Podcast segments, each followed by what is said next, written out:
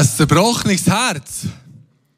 Es könnte einem ja schier das Herz brechen, wenn der so hübsch aussieht im eigenen Hemd. Es ist nämlich so, wenn er zwei Videos am gleichen Tag aufnimmt, dann geht er in meinem Büro das Hemd nehmen, das dort im Schaft hängt quasi, weil der sieht aus, wie er es an zwei verschiedenen Tagen hätte gemacht. So sagen es.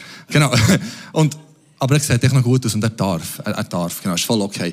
Genau, das zerbrochenes Herz ist heute Morgen das Thema.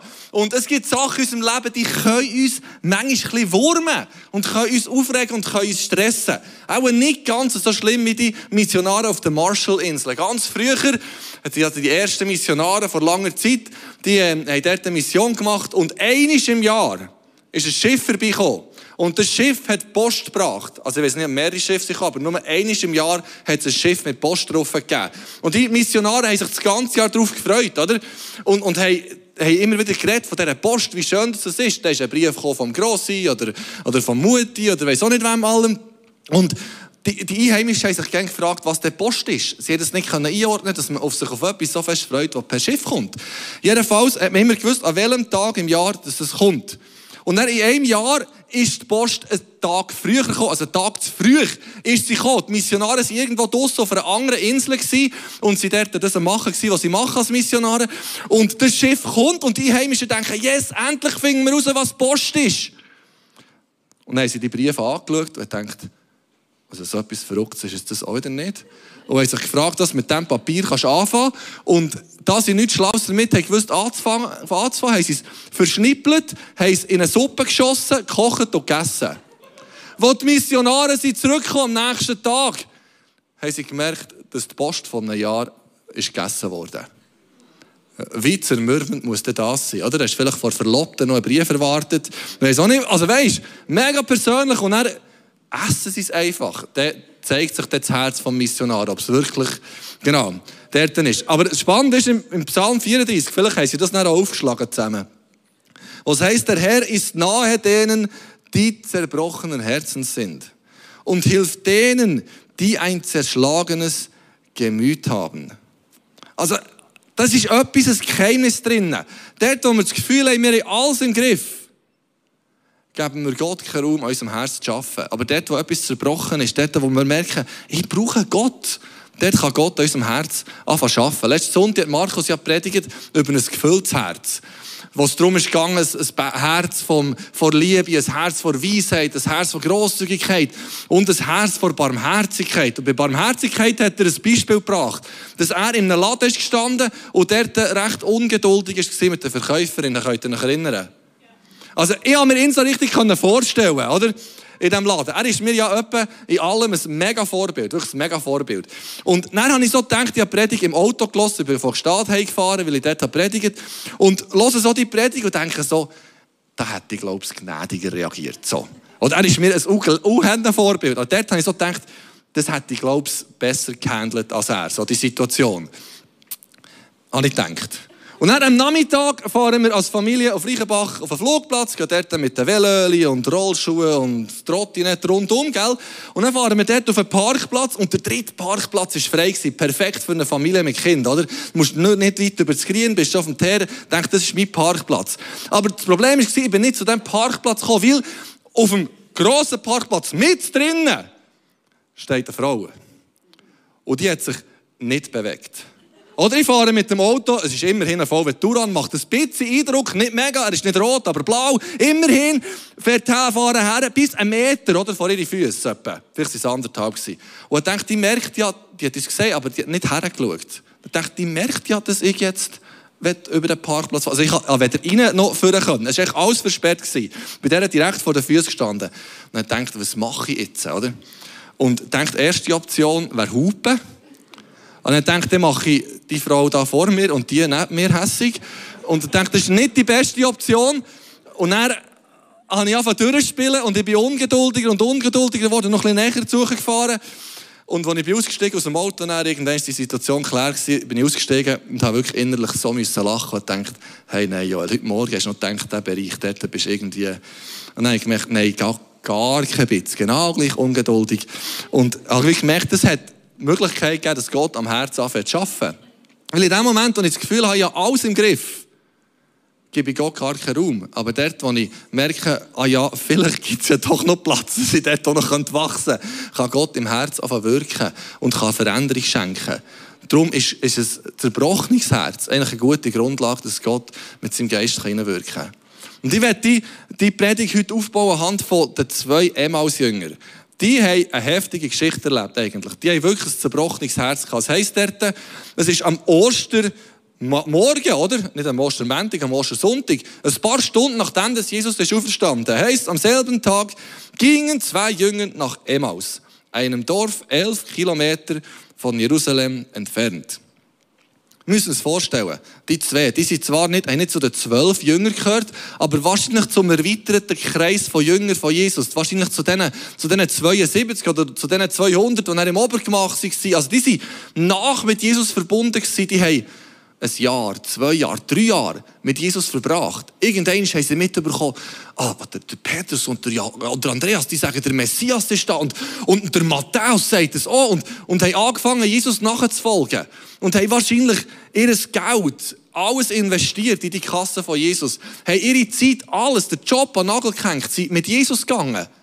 Eine lange Zeit und sie ihm immer an den Füßen gehangen, an den, an den Lippen gehangen, um zu sehen, was er tut und zu hören, was er macht. Und dann wird dann Jesus ans Kreuz geschlagen. Und sie denken, was ist denn das für ein Messias? Wo sogar die Schriftgelehrten sagen, das kann er nicht sein und ihn den Römer ausliefern. Und ein Pilatus sättige Fehler macht. Und sie haben das Gefühl in dem Moment, sie haben ihre Leute geglaubt. Sie haben das Gefühl gehabt, sie haben ihr Leben investiert in eine Illusion. Was ist denn das für ein Messias, der sich nicht einmal gegen die eigenen Landsleute wehren kann? Oder die ganze Hoffnung von drei Jahren ist komplett am Boden.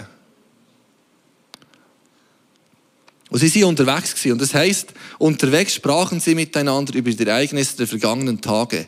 Ich kann mir vorstellen, das ist nicht so schnell gegangen. Die zwei sind da irgendwie zusammen auf einmal geschirkt und einfach schwer miteinander geredet. Wahrscheinlich sind immer wieder Leute gekommen, überholt.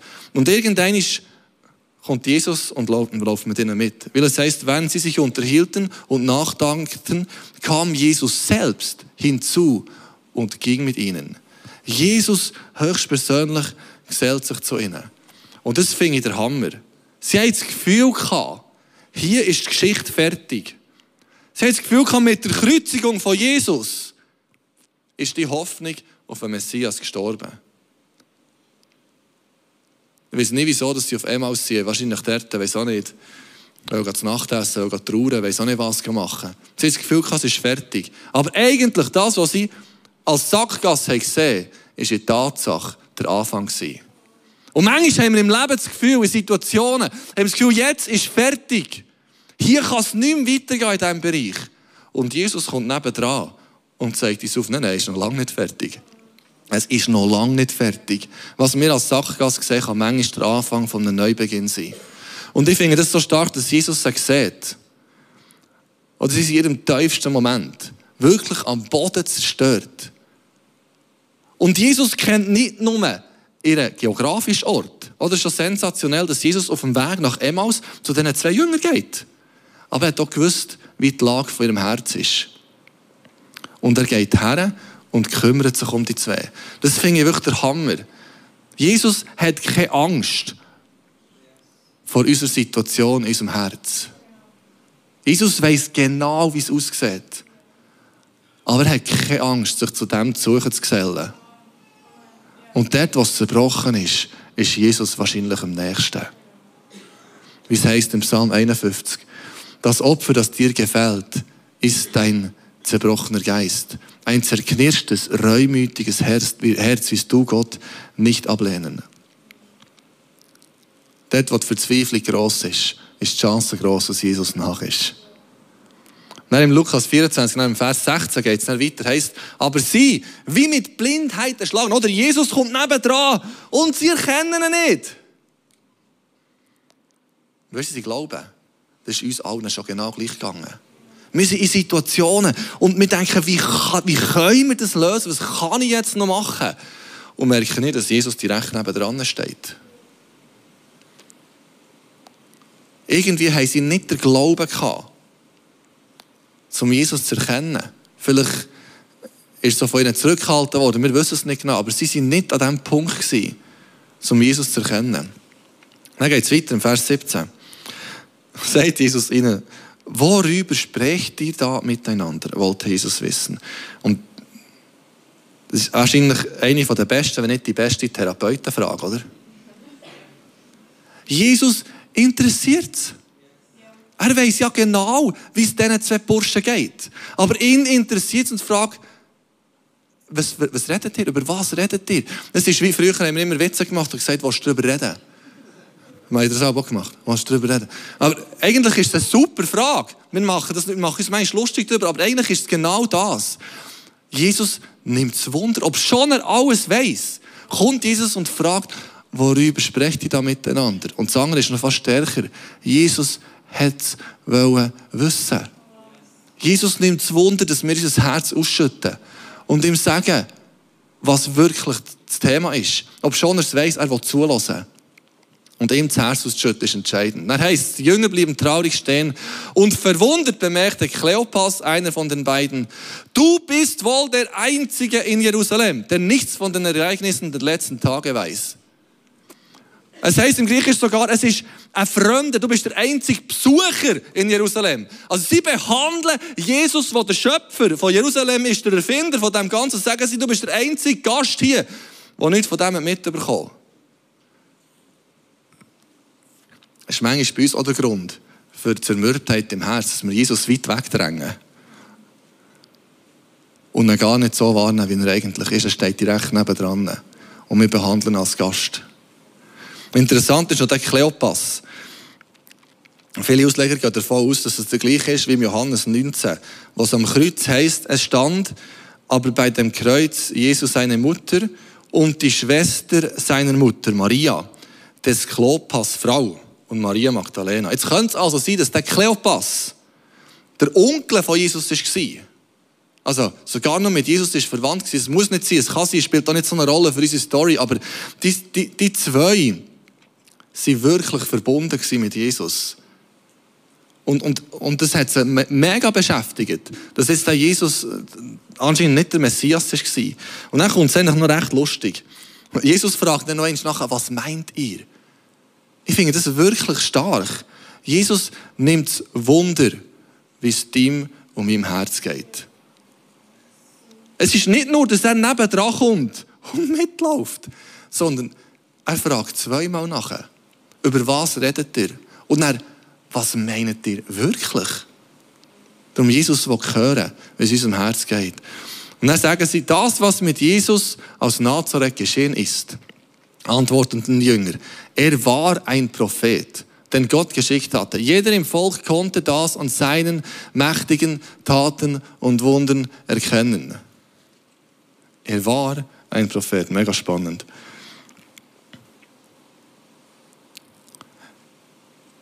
Das Coole ist, dort, wo keine Hoffnung ist, steht Jesus direkt nebendran. Jesus war da. Dort, wo die zwei haben das Gefühl hatten, es ist alles vorbei. Vielleicht ist es sogar die Maria, die Frau vom Kleopas, die am Kreuz ist gestanden. In dem Moment hat das Gefühl gehabt, jetzt ist alles vorbei. Aber dort, wo die Hoffnungslosigkeit am grössten ist, steht Jesus direkt nebendran. Und Jesus ist da. Und manchmal erzählen wir Jesus unsere schlimmste Geschichte. Sie erzählen Jesus die straubste Story. Sie sagen, er ist das und das und das gewesen, jetzt ist er nicht mehr. Aber wisst ihr, was das Coole ist? Jesus ist mit in dieser Geschichte drin gewesen. Jesus ist ja selber, Jesus, es hat ja Jesus betroffen.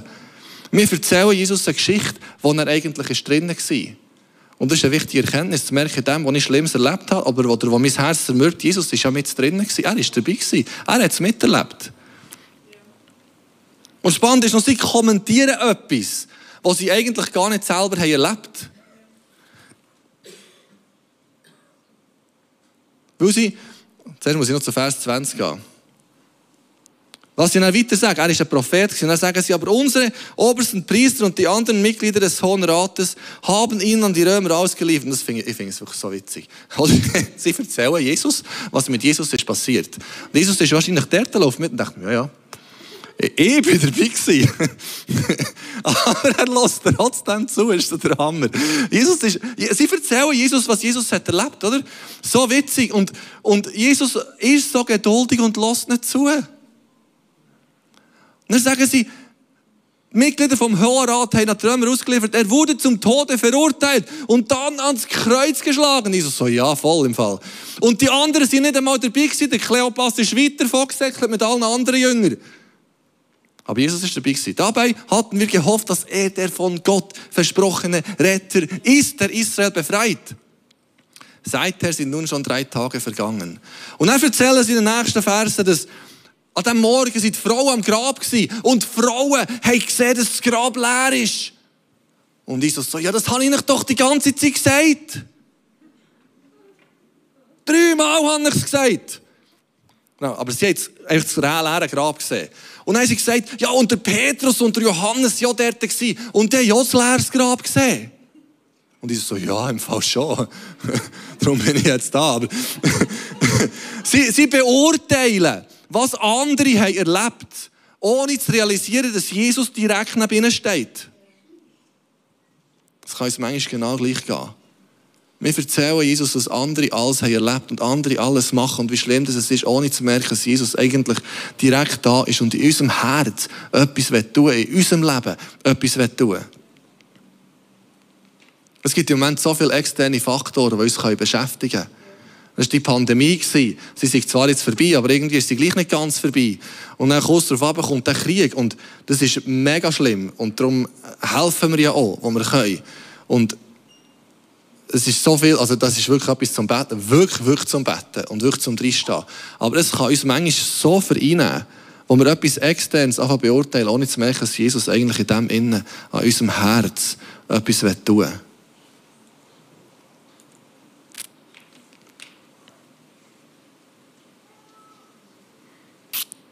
Darauf sagt Jesus zu ihnen, wie wenig versteht ihr doch. Das hat Jesus schon vorher ein paar Mal gesagt. Ich glaube, das sagt er auch zu mir ein paar Mal. Wenn ich dann aber die Bibel lese, denke ich, oh nein, ich habe noch nicht viel verstanden. Darum fällt es, fällt es euch, warum fällt es euch nur so schwer, alles zu glauben, was die Propheten gesagt haben? Und ich habe das Gefühl, was Jesus wie anspricht, die probieren irgendwie Zeit zu ordnen, wieso dass das Grab jetzt leer ist, aber tut doch im Herz einfach mal vertrauen. Es ist ein Vertrauen zu Jesus, was aus dem Herzen kommt. Und die zwei machen eigentlich wie einen Umweg, oder? Sie hätten es ja schon vorher können verstehen Jesus hat es auch schon lange gesagt. Aber statt das zu verstehen und zu glauben, was die Frauen haben gesagt und zu glauben, was Petrus und Johannes haben gesagt, das ist zwar selber auch nicht gecheckt, aber statt dem zu vertrauen, laufen sie auf einmal aus. Völlig verzweifelt. Aber in diesem Umweg ist Jesus mit drinnen.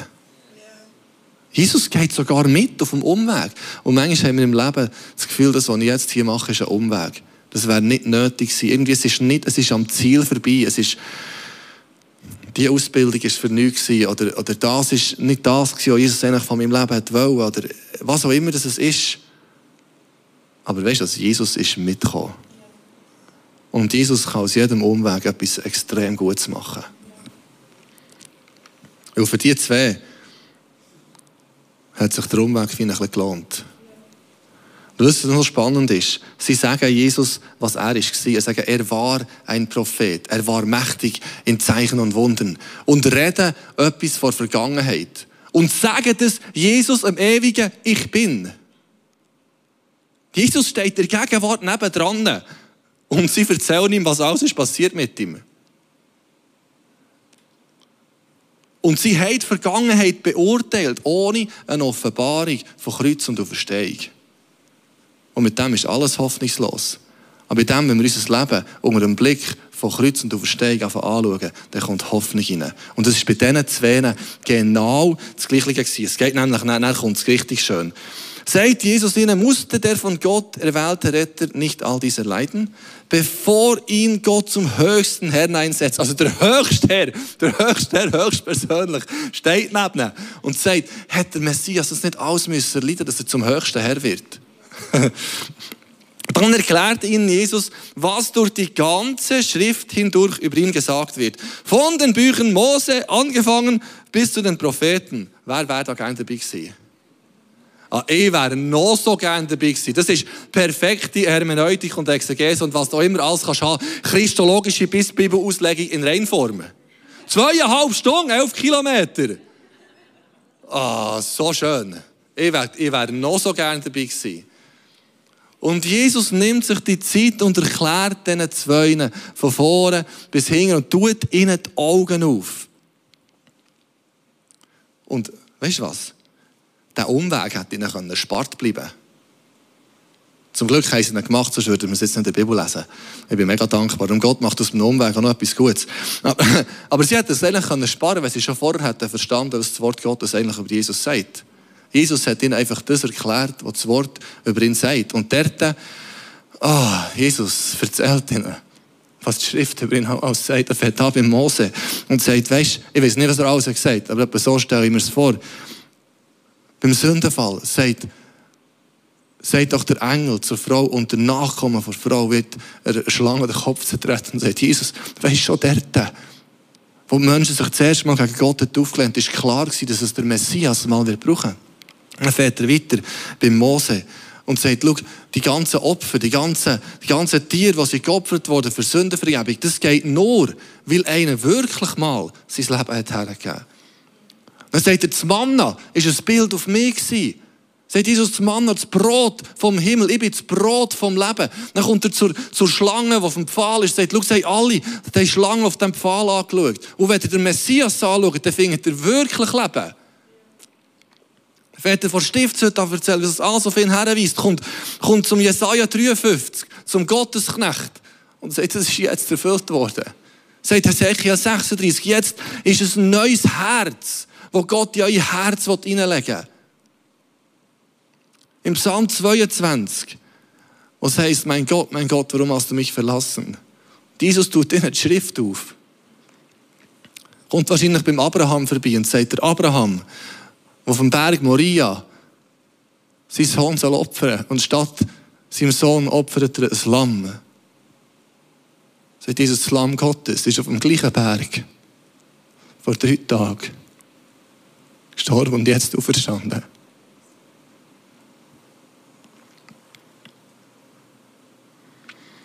Und je mehr sich Jesus hat zugelassen, je mehr ist es warm geworden ums Herz. Je mehr hat sich etwas aufgetan, je mehr ist Frieden gekommen je mehr hat sich der innere Stress lösen. Und manchmal sind wir auch verblendet wie die zwei. Und es löst sich in der Begegnung mit dem Wort Gottes. Es ist ja spannend, dass die zwei den Umweg gemacht haben, um zu erkennen, was im Wort schon immer ist gestanden. Die Erfahrung alleine hat ihnen nicht gelangt.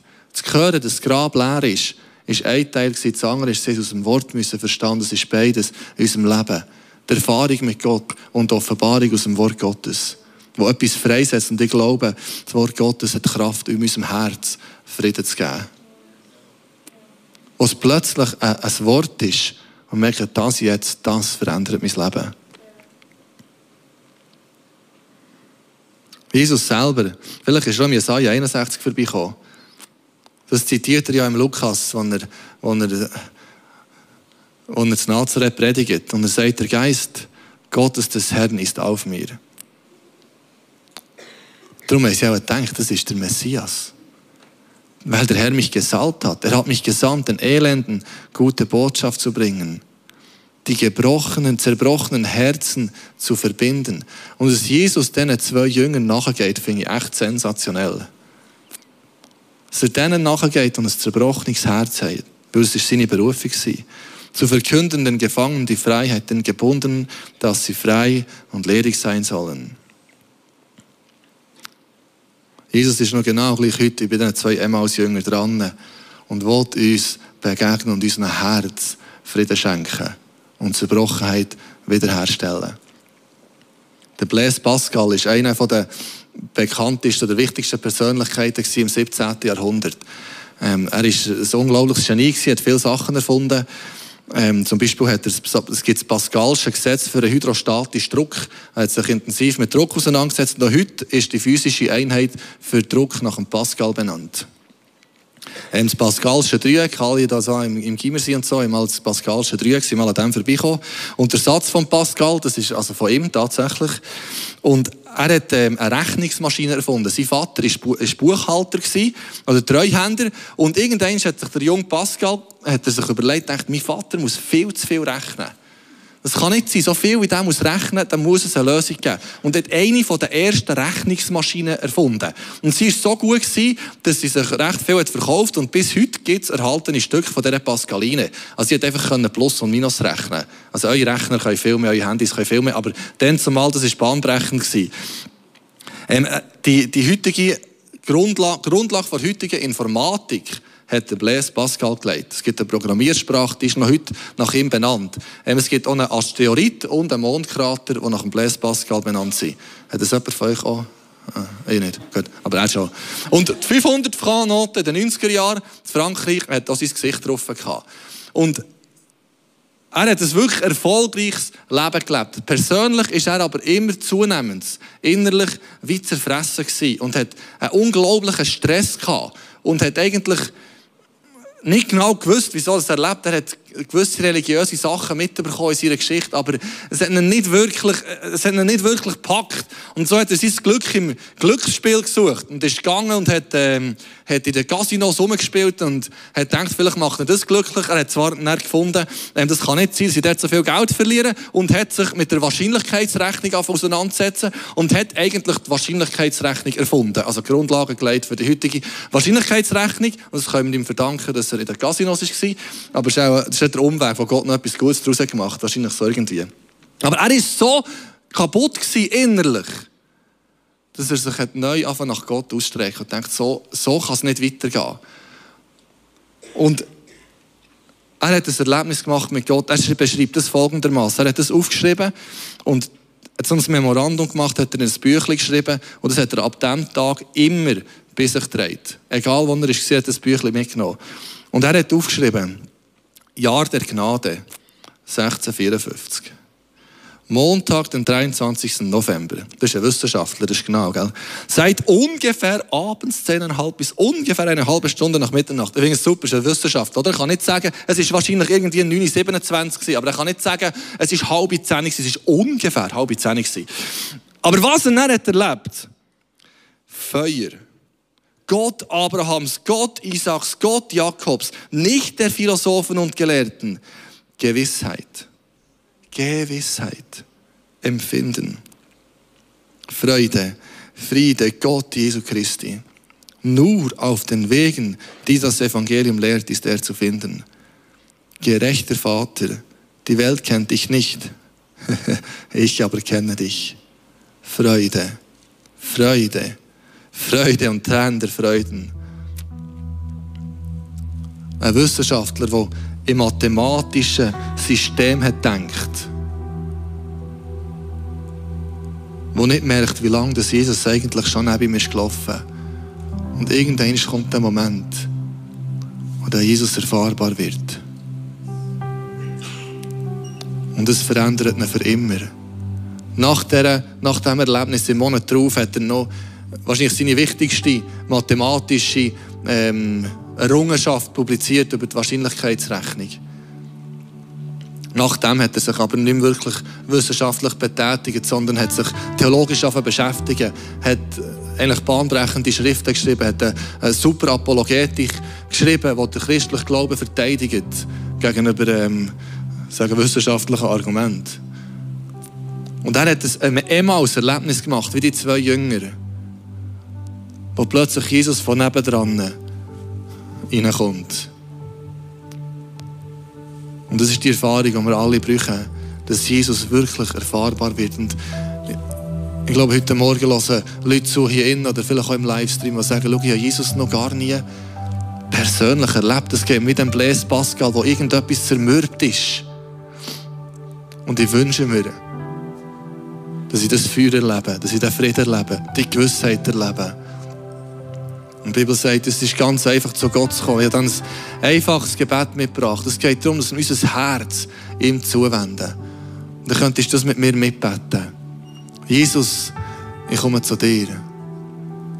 Bitte vergib mir all meine Fehler. Komm du jetzt in mein Herz. Bist du mein Gott? Ich will dir nachfolgen.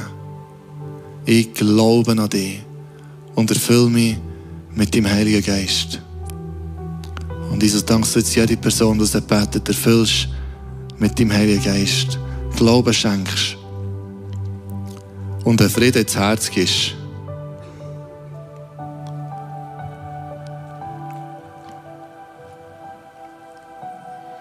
Den zwei ehemals Jünger ist es ähnlich gegangen. Nachdem dass sie Jesus genötigt zu bleiben, heißt es im Vers 30, als sie sich hinsetzen, um zu essen, noch mehr das Brot.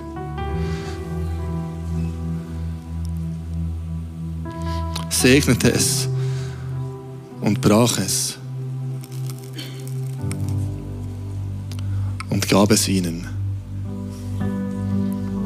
Da gingen ihnen die Augen auf. Und sie erkannten ihn. Noch im selben Augenblick verschwand er. Was aber ist geblieben, ist der Frieden und ist das Wissen. Er ist das Brot vom Leben. Er ist das Manna. Immer noch. Und im nächsten Vers heißt, brannte nicht in uns unser Herz, wie er auf dem Weg zu uns redete und wie er uns die Schriften öffnete. Und wir jetzt heute Morgen zusammen zu Abendmahl nehmen und voll in diesem Bewusstsein, Jesus ist Lösung für mein Herz.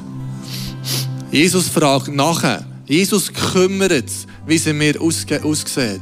Und mit dem, dass wir das Abendmahl heute nehmen, das Brot und der Saft, wir ganz bewusst sagen, Jesus, danke, dass du jetzt in meinem Herzen etwas tust. Und vielleicht auch sagen, merci, Jesus, bist du die ganze Zeit mitgelaufen.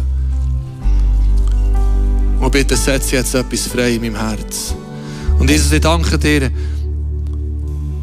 dass du die Liebe hast gegeben, dass du dein Blut hast gegeben. Danke, Jesus, bist du für uns gestorben und auferstanden, damit wir das Leben haben. Und ich bitte, dass du heute Morgen in unserem Herz etwas freisetzt. Danke, dass du das Brot segnest, den Traubensaft segnest. Und uns begegnest.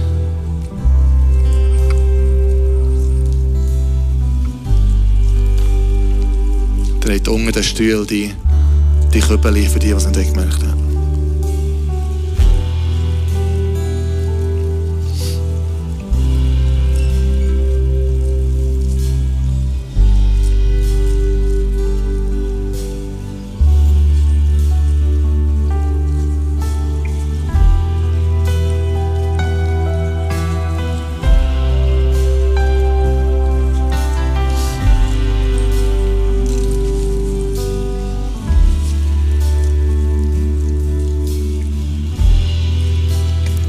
Jesus, hast du dich hergegeben für uns.